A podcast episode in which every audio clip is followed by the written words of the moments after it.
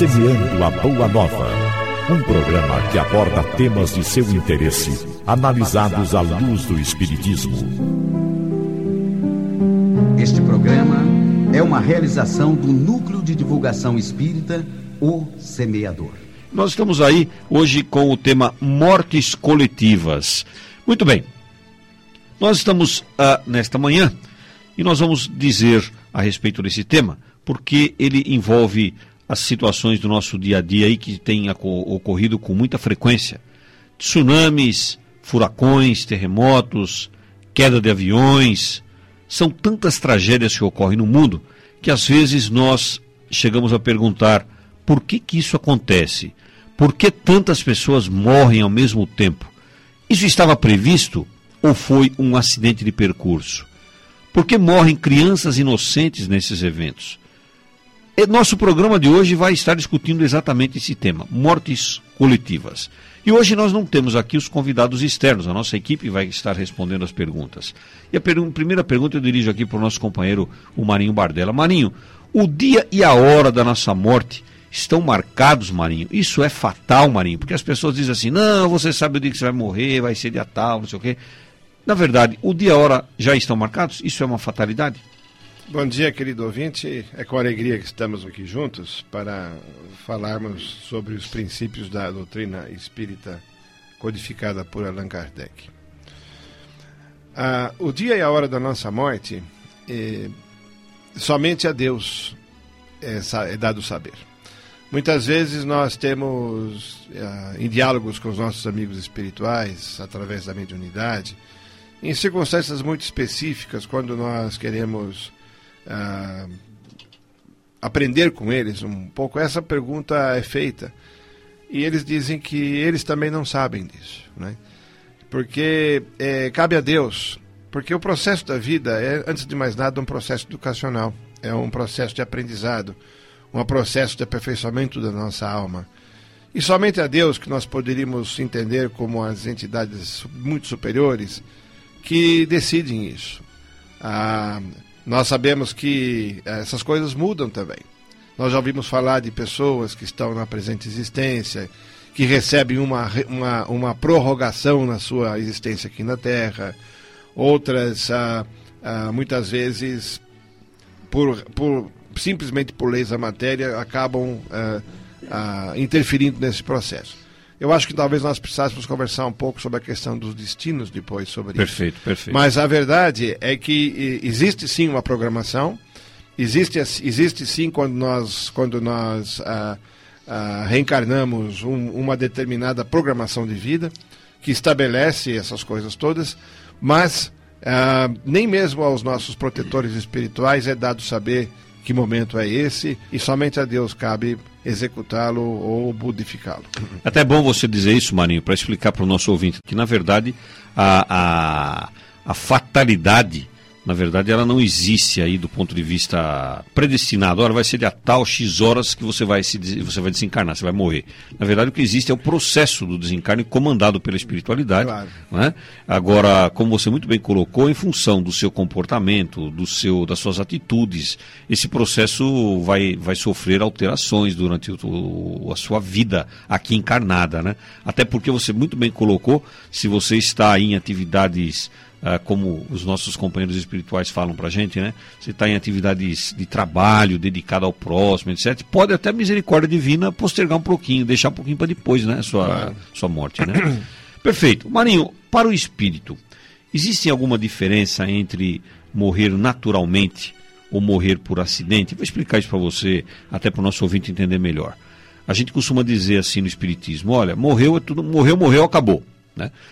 Não no Espiritismo, mas as pessoas no normal falam isso. Morreu, morreu, acabou. Nós temos a percepção clara e sabemos que é assim, que na verdade o espírito não morre, o espírito continua. Não importa se foi coletivamente, se foi individualmente. Mas existem aqueles desencarnes que ocorrem em função de acidentes.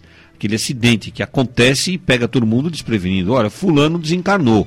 Ciclano desencarnou, mas do que que ele morreu? Ah, aconteceu um acidente, não estava previsto, etc. E tem aquele que fica ah, pela sua condição natural, 90 anos de idade, 100 anos de idade. Nós vimos essa semana a mulher mais, mais, mais, mais idosa do planeta desencarnou. Quer dizer, isso é uma morte natural. Tem diferença para o espírito isso? Sem dúvida.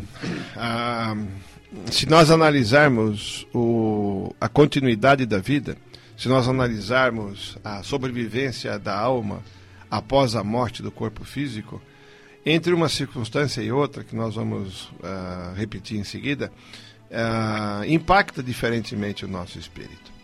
Uh, quando nós falamos em morte natural, talvez nós pudéssemos re, refrasear isso e dizer as mortes que estão programadas espiritualmente, vamos assim dizer, e, e a morte chamada, às vezes, não prevista, né? Porque, por exemplo, nós estamos, nós, nós como, como espíritos encarnados, nós estamos sujeitos à lei da matéria, que está, que rege o nosso organismo, rege o nosso mundo, nosso corpo.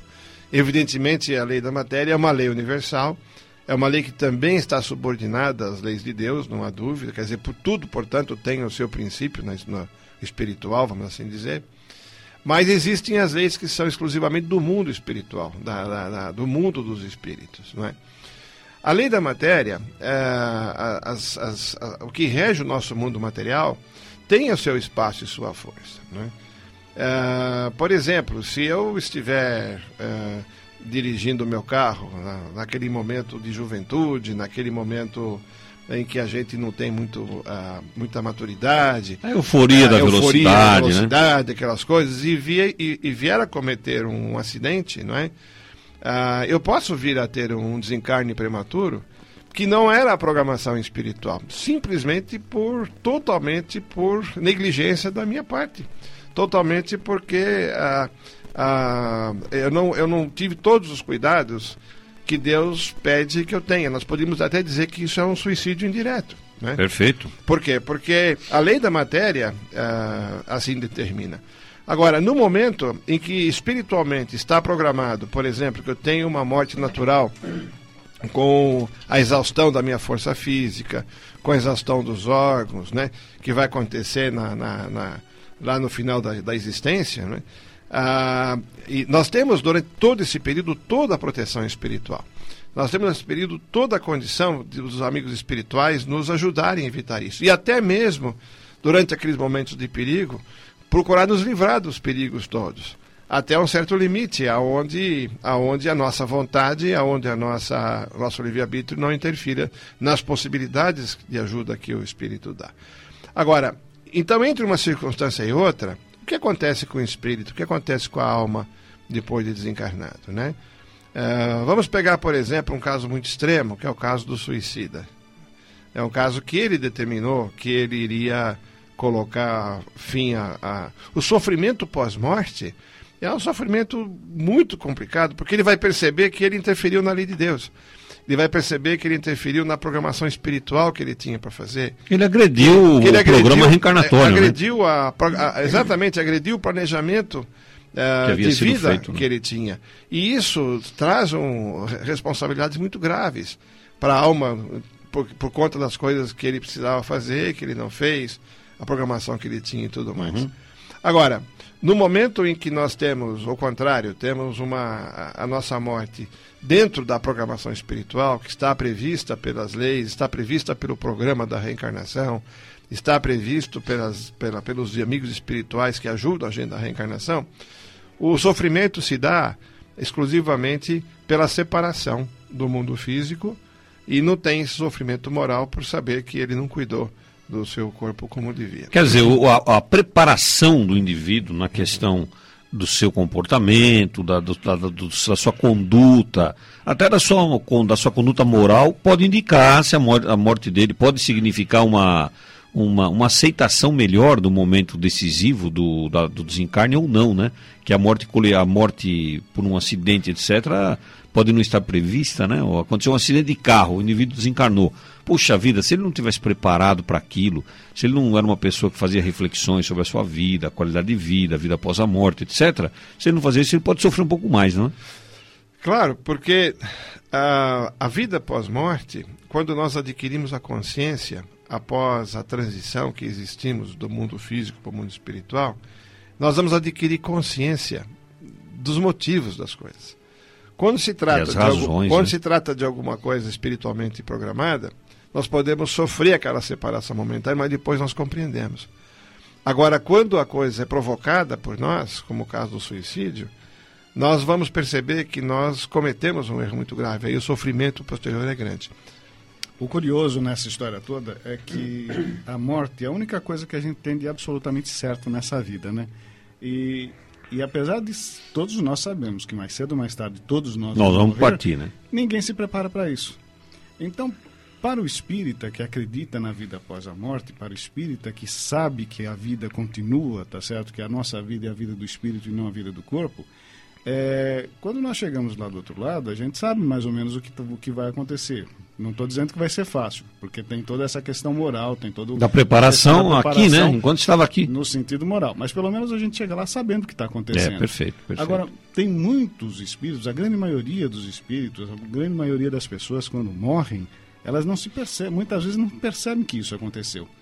Muitas vezes, e você sabe disso, nós recebemos nas casas espíritas, nos nossos trabalhos, nos nossos trabalhos espirituais, nos nossos trabalhos mediúnicos, nós recebemos espíritos que não têm a consciência de que o corpo deles já não tem mais o corpo. É, ele pensa que está encarnado ainda, Pensa né? que está encarnado, pensa que está vivendo. E muitas vezes, no caso, por exemplo, do suicídio, do suicida, ele continua revivendo continuamente aquela situação. Muitas vezes, no caso de um acidente, a pessoa, por não ter essa, essa consciência, ele continua, porque aquilo fica impregnado na cabeça dele, ele continua vivendo, vivendo, vivendo várias e várias vezes aquela mesma situação. Quer dizer, é uma coisa que a gente precisaria pensar, você agora há pouco falando em refletir a respeito. É fundamental que a gente pense Pensar sobre isso. e se prepare. isso- Enquanto está aqui pra encarnado, isso, né, Sérgio? dúvida. Muito bem, estamos falando sobre mortes coletivas. Eu queria passar aqui para o Marinho, que ele quer falar alguma coisinha. Fala, Sim, Marinho. ainda sobre a pergunta que você nos fez de como é que o espírito sente, a alma sente quando se trata de uma morte natural, uma morte acidental. É, a, a- questão era na- a questão era assim, né? Aconteceu um acidente. Isso. Será que é diferente do que aquele que estava Claro. naturalmente programado, né? Tava- Porque, veja, ah, em processos naturais, o, nós, vamos, nós vamos desencarnar, nós vamos morrer, quando nós estivermos ah, no final da nossa existência, com o nosso organismo já fragilizado. Uma doença, uma, né? um uma- uma- desgaste. o- uma exaustão natural dos órgãos, mesmo que não haja uma doença, que a a o corpo seja saudável relativamente à idade. Mas o fato é que, naturalmente, exa- exatamente por ser um processo natural, há uma tendência de que no final da existência, porque nós sabemos que aquele final da existência está chegando, que nós já começamos a pensar naquilo. Né? Nós começamos a, a, a considerar a possibilidade de que nosso momento de retorno à vida espiritual está chegando. E para o espírita que estuda, que este é um processo ah, talvez até um pouco mais natural do que aquele que ainda não acredita na sobrevivência da alma após o corpo, não é? Agora, no caso do acidente, isso impacta muito mais o espírito porque ele não espera aquilo. Na morte natural, é natural que a pessoa que está com uma idade avançada comece a guardar esse momento porque é aquilo que o Sérgio falou, é, é certo esse momento. Agora, para aquele que sofre um acidente, não. Ele não espera aquilo, ele é surpreendido por aquilo. E aí vem o ponto que foi aqui comentado antes, não é? Se, o se a pessoa está preparada para isto, que ele, que ele sabe que isso pode acontecer, que ele está habituado a pensar, ele sofre menos. Aí a reflexão que você sugeriu sobre, É, sobre a morte, nisso, né? porque isso pode acontecer com as pessoas, quer dizer, a chamada morte prematura, antes do momento que seria natural, né? Então o espírito, o espírito vai sofrer posteriormente, dependendo do grau de apego ou desapego que ele tem às condições aqui da vida. Perfeito. Eu queria que a gente entrasse agora, já que nós estamos falando nessa condição de morte, acidente, etc. Eu queria que a gente entrasse um pouquinho no tema-chave de hoje, que é são né, as mortes coletivas. O tema de hoje é esse, mortes coletivas. Então, se o instante da morte é um instante que ah, a gente não sabe quando ele vai acontecer, mas tem- existe uma programação para acontecer o nosso desencarne. ah, quando ocorrem as mortes coletivas, será que é porque todos os envolvidos precisavam morrer? Ou seja, aquelas situações, né, que, olha, caiu um avião, morreram 100 pessoas, pegou fogo num edifício, morreram 40. Será que essas mortes coletivas, esses desencarnes coletivos, será que as pessoas precisavam morrer mesmo? Será que elas tinham que estar juntas ali, todos envolvidos precisavam morrer daquela forma, naquele momento, naquela circunstância? Será que é assim mesmo, Marinho? Sem dúvida. É, as leis espirituais, a sabedoria, os desígnios de Deus é, são ainda insondáveis para nós. O que nós temos como convicção, pelos, pelos estudos é, e pelas evidências que nós temos na questão da vida após morte do processo de morte, é de que a sabedoria divina é, tem razão para tudo. Há aquela expressão que diz que nem uma simples folha de uma árvore cai sem que aquilo não esteja dentro da lei de Deus. Então, se nós acreditamos na sabedoria uh, suprema de Deus, se nós acreditamos na bondade suprema de Deus, se entendemos que Deus é o Criador de todo o universo, acreditamos nós e que Deus é bom, que Deus é Pai, nós também temos que entender que até mesmo essas coisas que chamamos de acidente, desgraça, fatalidade, estão de alguma forma inseridas dentro da lei de Deus. Dentro daquilo que Deus tem para gente. Para né? os nossos uh, estudiosos né, do, do, do, da filosofia espírita, nós recomendamos estudar no livro dos Espíritos, uh, codificado por Allan Kardec, o capítulo que fala da lei de destruição. Ali nós vamos poder perceber que existe um princípio inteligente dentro da lei universal que fala que esses processos são comuns. Me ocorre aqui um caso, eu posso contar um caso? Claro, aqui? pode contar. Ah, nós, no, livro, no livro Iniciação às Viagens Astrais, que é da autoria é, do espírito é, miramês, de, por João Nunes Maia, ah, existe ali um caso relatado de, de uma, uma morte coletiva que estava sendo engendrada pela, pela, pelas forças espirituais, vamos assim dizer, negativas. Né?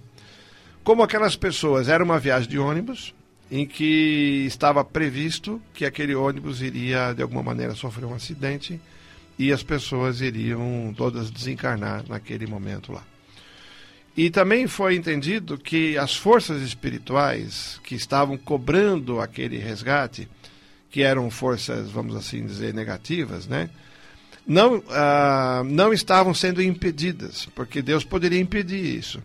Porque dentro dos processos de ação e reação, de resgate, fazia parte da lei superior que, aqueles, que aquele momento de resgate fosse, não fosse interrompido pelas forças espirituais que estavam programando aquilo.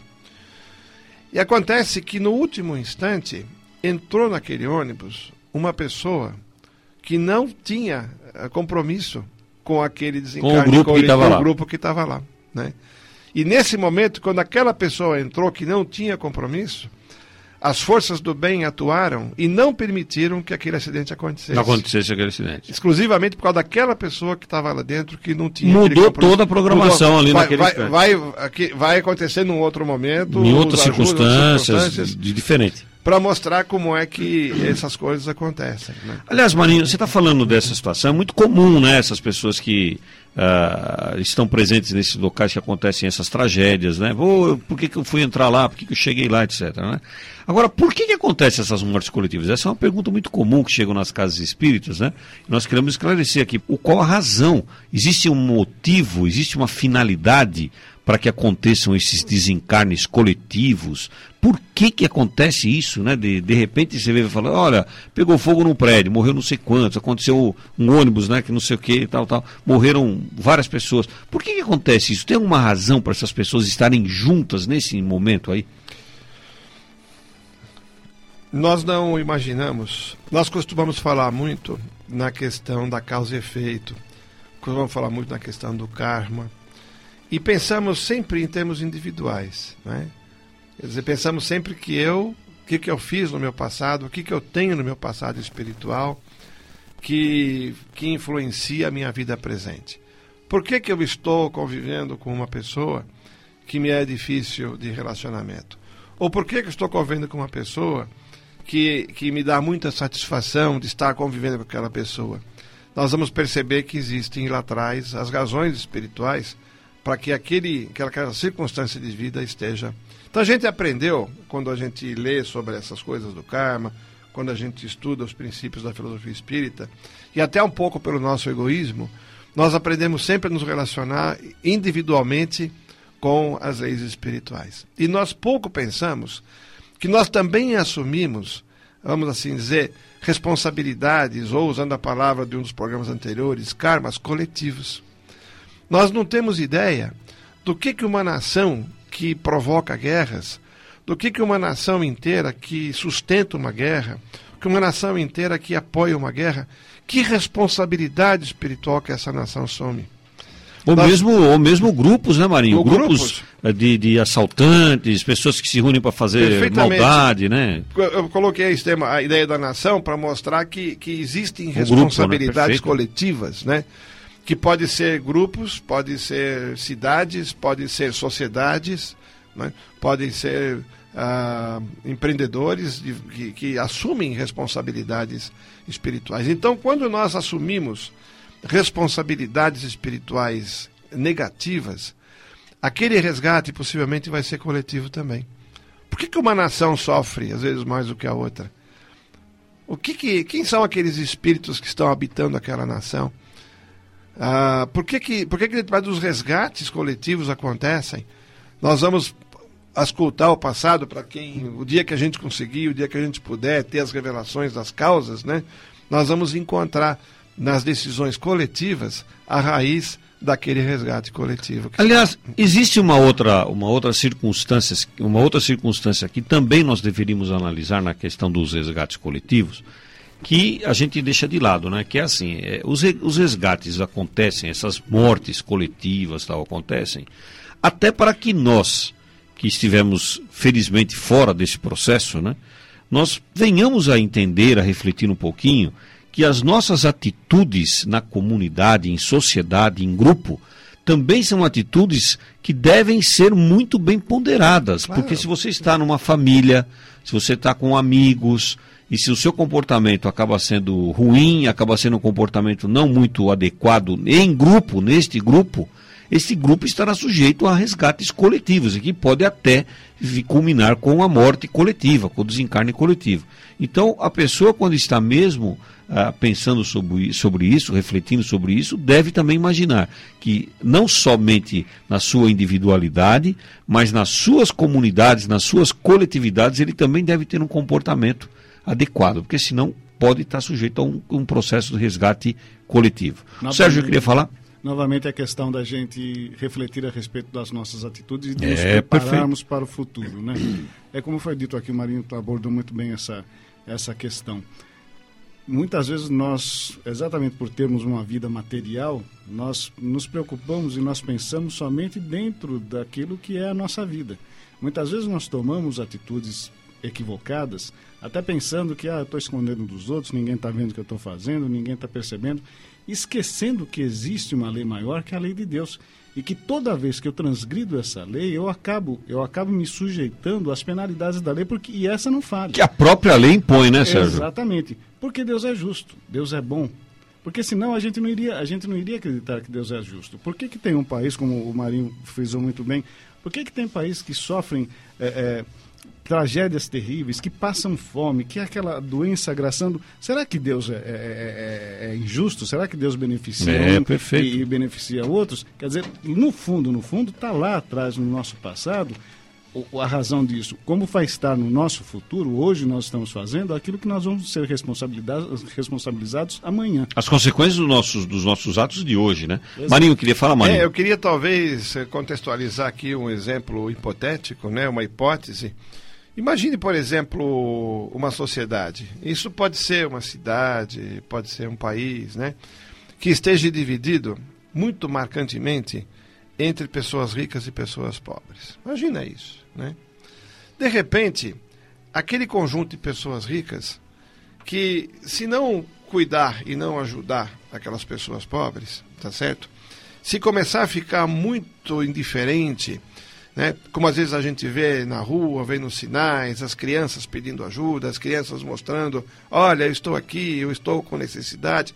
Se, este, se esta classe rica se tornar muito indiferente por muito tempo, vai chegar um momento que naturalmente vai haver uma reação do próprio grupo social com relação a isso, que vai começar a cobrar daquele grupo maior. Né? Então, quando nós temos esses ataques da criminalidade de uma maneira coletiva, quando nós temos esses processos que passam, não vamos imaginar que nós somos simples vítimas do que está acontecendo. Não, né? porque a sociedade nós, abandonou, nós, como né, sociedade, nós como sociedade, de alguma maneira, Perfeito. cometemos algum erro. Às vezes a gente não tem nem consciência de qual foi o erro que a gente cometeu, Perfeito. que faz com que aquele estado de coisas aconteça. Né? Então, estes são os processos de resgate coletivo que muitas vezes a gente tem. São as sábias palavras de Jesus, né? É necessário que venha o escândalo, mas ai daquele por quem venha o escândalo, não é? Perfeito. O tema de hoje, mortes coletivas. Hoje nós não temos convidado externo, a nossa própria equipe está aqui produzindo o tema de hoje. Estamos agora recebendo aqui com muito carinho o nosso companheiro Hélio Delanossi, que a partir de agora também se integra aqui à nossa equipe e é para quem nós abrimos, colocamos os microfones para as saudações iniciais bom dia a todos. e já vamos começar perguntando para o Hélio aqui com relação a essa questão dos desencarnes coletivos, as mortes coletivas. Hélio, por que, que alguns se salvam, alguns não entram no, no processo da morte coletiva? Se a morte coletiva ocorre no momento certo para cada um, por que, que alguns não, não acontecem? Será que é porque, porque eles são protegidos de Deus? Eles estavam lá, mas não morreram? O que, que aconteceu? Ou não foram? Ele não fazia parte, né, daquela, não fazia parte daquela programação.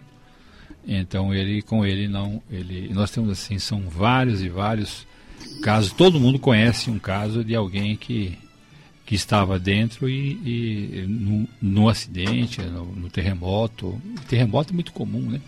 É, acontecer isso aí em maremotos, enfim, navios que afundam, aviões que caem. E uma das pessoas, é, entre aspas, assim, milagrosamente se salva, né? Aquela com ela não acontece nada. Mas de alguma forma ela espiou, né? Ela estava junto, ela espiou, ela viu, ela, ela acabou aquilo, vai acabar somando para ela, para que ela possa refletir e ela reflete. Segundo, segundo consta, as pessoas que passam por essas experiências, depois dificilmente são as mesmas aí para frente, elas mudam mudam, elas passam a ter assim uma atitude bem diferente diante da vida do que elas tinham anteriormente, porque elas elas são tocadas naquele momento por, aqu, por aquele fato. Né? Então, mas é isso que nós estávamos falando agora há pouco aqui, que até o companheiro Sérgio reforçou, né? Se você está passando por um processo de reflexão, etc., né, fica melhor para ela entender essa situação. Talvez não precisasse passar por isso para ela entender as, as qualidades de uma vida saudável, etc. Né? Não, mas elas são tocadas, elas, elas mexe mudam, mesmo né, mexe, no interior. Né? É, é e, e, e, acho que a, a, a, a, divindade dá demonstrações assim bastante contundentes, né? Naquele episódio recente do, do tsunami que teve na Ásia, na Ásia aí, né? né? Um, um, ano atrás. Isso. Uh, quem não lembra da figura daquele, daquela criancinha de, de meses, né? Que ficou boiando num colchãozinho durante dois dias e não aconteceu nada com ele. É, perfeitamente. Todo, né? Quer dizer, como é que é um espírito passando por uma aprovação, né? Por um aprendizado, né? É. Crianças que ficam embaixo, às vezes, de escombros, né? De terremoto, é, é. dias, dão como, como perdido, como morto, de repente está lá. E eles acabam. Mas as pessoas não. Ela é, tem um tem uma, é, um efeito assim bastante positivo, vamos dizer assim, sobre a pessoa. É, na reflexão dela, ela passa realmente daí para frente a refletir mais sobre a vida. Né? Marinho, estamos recebendo aqui uma ligação da Giane. Ela diz assim: está correto dizer em um velório que o falecido cumpriu o seu tempo aqui na Terra? Ou é melhor ficar calado, não falar nada? Você vai lá num velório, né, vai, vai ali uh, verificar a família, né, dar assistência para a família, etc. E você fica falando, não, ele cumpriu sua missão, tal, ou é melhor ficar quieto, não fala nada disso. É, na realidade, é, na realidade nós não sabemos. Né? É muito difícil nós termos certeza absoluta de que alguém tenha cumprido uh, fielmente o tempo programado pela espiritualidade. Como para fazermos uma afirmação dessa, de que a pessoa cumpriu aquele tempo, nós teríamos que conhecer qual que seria aquele tempo. E nós não sabemos, Você não ninguém sabe? sabe. Nós não sabemos nem o próprio tempo, né? Nenhum de nós sabe qual que é o meu tempo aqui na Terra, né? E como nós temos também, muitas vezes, pela força da lei da matéria e pelos nossos hábitos, os tais suicídios indiretos, quando nós acabamos eh, antecipando muitas vezes nossa morte por descuido da nossa parte, né? É muito difícil da gente poder assegurar né, e ter certeza de que cumpriu realmente o tempo. Perfeito. Queria perguntar para o Hélio, Hélio, essa questão do, da, nossa, da nossa percepção aí, quando você vai visitar um, um, uma família de um falecido, etc. essa- eh, seria correto a gente chegar lá e transmitir um pouco de alegria ou nós temos que nos envolver naquele clima ali de constrangimento, de, de tristeza? Como é que é isso, Hélio? Muito difícil, não, difícil você, você saber. Eu acho que a gente deve, é, mal comparando, bem mal comparando, mas é apenas para efeito de, didático, né?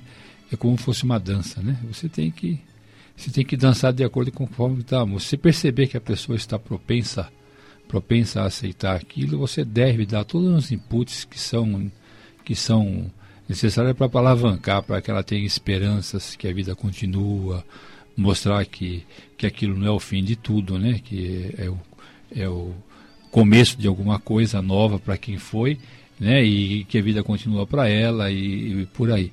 Quanto ser alegre ou ser triste, aí vai depender muito da com quem você está falando, né? Você continua conosco aí, nós vamos voltar já já com o Semana Boa Nova. Nós retornamos dentro de alguns instantes.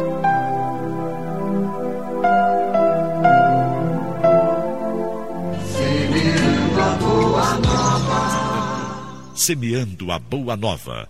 Um programa que aborda temas de seu interesse, analisados à luz do Espiritismo.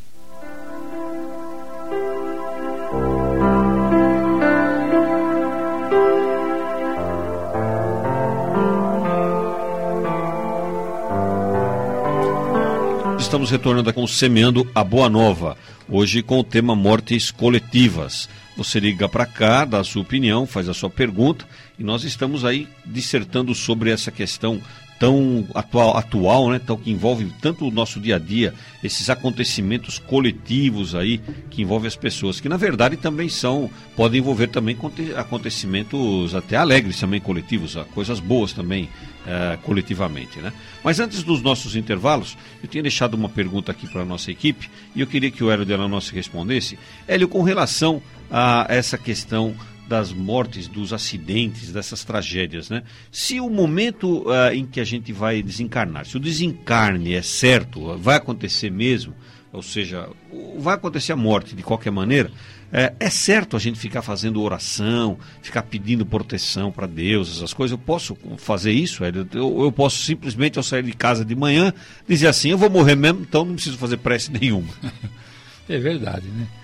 A gente pode até pensar, a gente pode até pensar nisso. Mas quando nós oramos, nós não, nós não oramos para, para, para, não, para não desencarnar. Nós não, não, não- oramos para, para, para essa a Nossa oração, ela sempre é voltada para, ou seja, para que nós tenhamos, sermos protegidos como espírito que nós somos, né? Quer dizer, enquanto nós estivermos encarnados e que nos proteja a matéria também, espírito e matéria. E se nós tivermos que desencarnar, como espírito nós continuamos sendo protegidos, né? E essa proteção se estende não só a nós, mas àqueles que nos cercam também, o ambiente onde nós estamos, né? Suponhamos que nós vamos ah, morrer num acidente de automóvel. Você está dirigindo, você tem um desmaio, por exemplo, e, e, e desencarna na batida do carro. Mas você tem que orar também, não só por você, mas para que também para que aquele, para que aquele ah, o ato de você ter desencarnado não provoque também maiores consequências nas outras pessoas que estão em, em torno, porque a vida continua, né? Perfeito. Hélio, com relação a essa questão de resgate, de morte coletiva, eu queria fazer uma pergunta para você que chegou aqui agora, que é uma pergunta da Clarice. Ela pergunta assim: a morte coletiva é um resgate de uma vida anterior? Bom, mas ela não para aí não. Ela diz assim: e quando envolve crianças? Também assim sucede? Ou seja, quem está morrendo é porque está devendo alguma coisa da, da vida anterior, coletivamente? E criança também tem alguma coisa a ver com isso? É, tem, tem porque o fato de você ser criança, eh, criança ou adulto, eh, nós somos espíritos eternos, nós somos espíritos muito velhos, já existimos há muito tempo. Alguns estão há menos tempo aqui na matéria, outros estão há mais tempo na matéria da presente encarnação. Então, o fato de você ser criança é porque você está há menos tempo aqui, aqui é, nessa encarnação encar é, como, como espírito encarnado. Mas como espírito nós somos todos, somos todos velhos. E o fato de ter crianças envolvidas em, em karmas coletivos é perfeitamente natural, porque é, isso não, é, dentro da lei da ação e reação, ela possa, ela pode estar realmente nesse processo e até ser não só para ela muitas vezes a prova, mas a prova até para quem perde essa criança, para quem deixa de ter essa criança ao seu lado a partir de um desencarne desse tipo, que também é uma prova não só para a criança, como também para aquele que ficou, para aquele que perdeu a, a, a companhia da criança. Uhum. O Sérgio, o Sérgio queria falar, hein? Isso. A Sueli, ela está perguntando se quando ocorre um acidente, se é verdade que o desencarnado fica olhando com tristeza para aquilo que aconteceu. Quer dizer, quem estava ali no acidente, que morreu, fica, permanece ali olhando, olhando com muita tristeza. Essa é uma situação muito interessante, Sueli, porque é verdade, nós não podemos dizer que é verdade, é, existe a possibilidade se o desencarnado, aquele que morreu ali no acidente, não estava preparado, não tinha refletido sobre a sua vida, etc., e não estava preparado para esse momento, ele pode ficar sim. Existe até, ele pode ficar olhando sim o acidente. Existe até uma situação muito curiosa acontecida com um espírita conhecido nosso, que ele estava em viagem pelo interior de São Paulo e ele começou a perceber na estrada algumas sensações diferentes. Ele percebia que adiante dele estava acontecendo alguma coisa. E ele e um espírita sensitivo que começou a perceber vultos na estrada, vultos pedindo socorro, vultos, não tinha ninguém encarnado ali. E ele, ao se aproximar do. Ele sabia, porque tinha ouvido no rádio que tinha tido um acidente. Ao se aproximar do acidente, então aquela sensação se aflorou. E era realmente um acidente coletivo. Um ônibus tinha batido no caminhão tinha pegado fogo ambos e tinha ali morrido pelo menos umas 40 pessoas entre os passageiros do ônibus, mais as pessoas que estavam no caminhão, etc. Então, essa possibilidade existe. Existe, mas é por isso que é preciso que a gente esteja atento e refletindo muito na nossa condição de vida. O Hélio queria falar sobre isso, Hélio? Não, eu ia contar o caso de um cunhado meu que já desencarnou. E, e ele uma vez ele estava num acidente de, de ônibus e e ele socorreu muita gente. Ele foi um dos que não desencarnou, né? Ele socorreu muita gente. Ajudou a tirar uma, tirar outra e tal. E ele, lembra, ele lembrou dessa possibilidade que quando o espírito desencarna, ele pode ver o próprio corpo. Ele pode estar né? tá ali, é. né? Presente. E né? ele, ele falava, ele não desencarnou naquele, ele tinha ficou assim temeroso de olhar para o banco onde ele estava e ver ele sentado lá. ele fala, eu fiz. Será que eu morri também? Mas aqui, não né? olhava para o banco onde eu estava sentado, né? Uhum. Até que não acabei tudo, depois assim, eu dei uma olhada de soslaio ali, de rapidinho assim, eu vi que eu não estava, hoje estou, estou encarnado. eu estou vivo ainda. Né? É porque às vezes o espírito nem percebe que desencarnou, né? Perfeito. Hélio, a, o Adalberto, ele faz duas perguntas aqui, as duas são muito curiosas e uma delas, inclusive, é muito pertinente para essa questão do desencarne coletivo. Então ela diz assim: qual será o débito do desencarne coletivo? Vou fazer uma, depois faço a outra. Qual será o débito do desencarne coletivo? Puxa vida, é, a gente não, nós não temos essa, essa informação. Nós sabemos que existe uma. É, até a palavra débito é, a gente usa por falta de uma outra. É, o resgate aí. Mais, né? a, mais apropriada. Mas na verdade é uma oportunidade que a pessoa teve, teve de espiar, como nós falamos aí, ou, ou de passar por aquela por aquela prova, que certamente que ele teve, teve algum envolvimento com, a, com um caso semelhante no passado. Então, nós não, não sabemos a quantidade, o, o, tamanho do débito, se é grande ou se é pequeno, a verdade é que ele passa por aquela experiência e é uma experiência que ele tinha necessidade de passar para a sua evolução espiritual. Né? Ele não é um castigo, né? E vamos tirar, não está sendo castigado. Não é um castigo, não, né? não. É você está passando um resgate por aquela né? experiência. Né? E aquela experiência sempre é muito rica, porque naquele momento o espírito tem. Nós temos um caso que é relatado num livro de, de duas pessoas que morreram num acidente de avião. E que eles estavam resgatando um, um débito de quase praticamente 400 anos atrás, quando eles se envolveram numa guerra, numa guerra onde eles eram soldados, eles levaram, levaram prisioneiros para o alto de uma torre e desnecessariamente, né, sem necessidade, empurrar esses prisioneiros lá de cima, jogar lá de cima esses prisioneiros. Mataram os prisioneiros jogando de cima dessa, dessa torre. Né? E eles depois, passado quase 400 anos depois, em encarnação futura, tiveram condição de, de, de, espiar, de ver como isso acontecia, eles tiveram um acidente, morreram num acidente de, de, de avião, né? Quer dizer, noite em que eles tiveram isso. Engraçado o Hélio está falando a respeito de uma coisa que aconteceu há 400 anos atrás, que o Carlão do lado do semeador, nosso amigo Carlão, um dos nossos ouvintes constantes, né? Constantes um abraço para o Carlão, né? Um abraço para o Carlão. Ele está perguntando a respeito dos índios uh, que morreram, que foram muitas vezes massacrados, né? Durante a, a situação da colonização desse país, né? Do Brasil. Ele pergunta se eles estão ajudando de alguma forma ainda na espiritualidade. Com certeza, né? Porque é, a progressão, a, a, o nosso crescimento espiritual é para todos, não tem, não tem a menor diferença. Da mesma forma como aqueles índios que eventualmente foram massacrados indevidamente, que, que foram injustiçados por conta dos colonizadores naquela época e estão é, ajudando o crescimento próprio e da própria nação, também aqueles que foram os causadores desse massacre, que foram os causadores dessa violência, também estão resgatando e possivelmente alguns até 400 ou 500 anos ainda estão passando por isso. Aliás, falamos até hoje nas casas espíritas, nós lembramos de Brogotá, né? Um grande mentor de uma de uma fraternidade de índios. Muito e, bem. E uma coisa também é a ser destacado aí é que esse retorno, o retorno pelo resgate coletivo, ele se dá no momento em que a pessoa tem condições de entender. Não se dá enquanto ela, é quando ela tem condições de entender.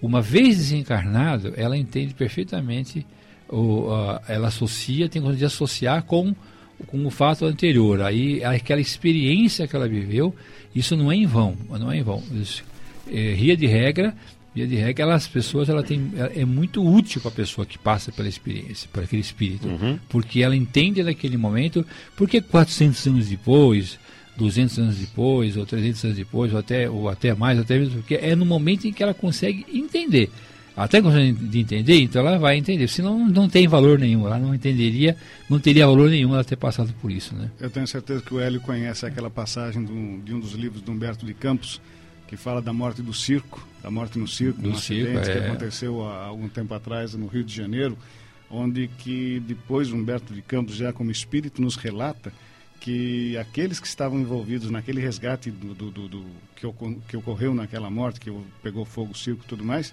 eram espíritos que estavam envolvidos nos dramas lá da Roma Antiga, quer dizer, Antiga.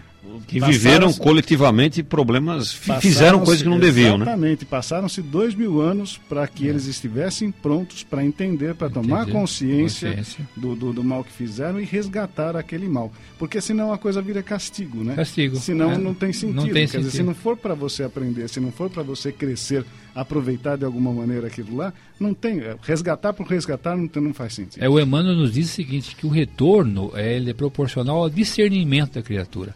Ela consegue discernir, ela consegue interpretar, ela consegue tirar, então ela tem o retorno. Perfeito, mas olha, faltou uma pergunta do Adalberto. Ah. O Adalberto diz assim: qual será o tipo de sensação que o espírito tem, né? Aquele que dorme neste plano e acorda no outro plano, ou seja, o cara deitou para dormir e dormiu e não acordou aqui, ele acordou lá, morreu durante o, o sono, o desencarnou sono. durante o sono físico. Isso é bom ou é, um, ou, ou é desesperador para o espírito e para a família? Bom, aí não tem uma regra, né, para isso, porque existem muitos que ele fica muito tempo dormindo, dizer, ele vai ficar às vezes anos dormindo até que ele tenha condições de, de ser despertado numa condição favorável de entendimento e outros despertam rapidamente, como, como no caso de um acidente, porque mesmo dormindo, naquela hora ele teve uma dor, alguma coisa em que ele, ele desencarnou e desperta ali.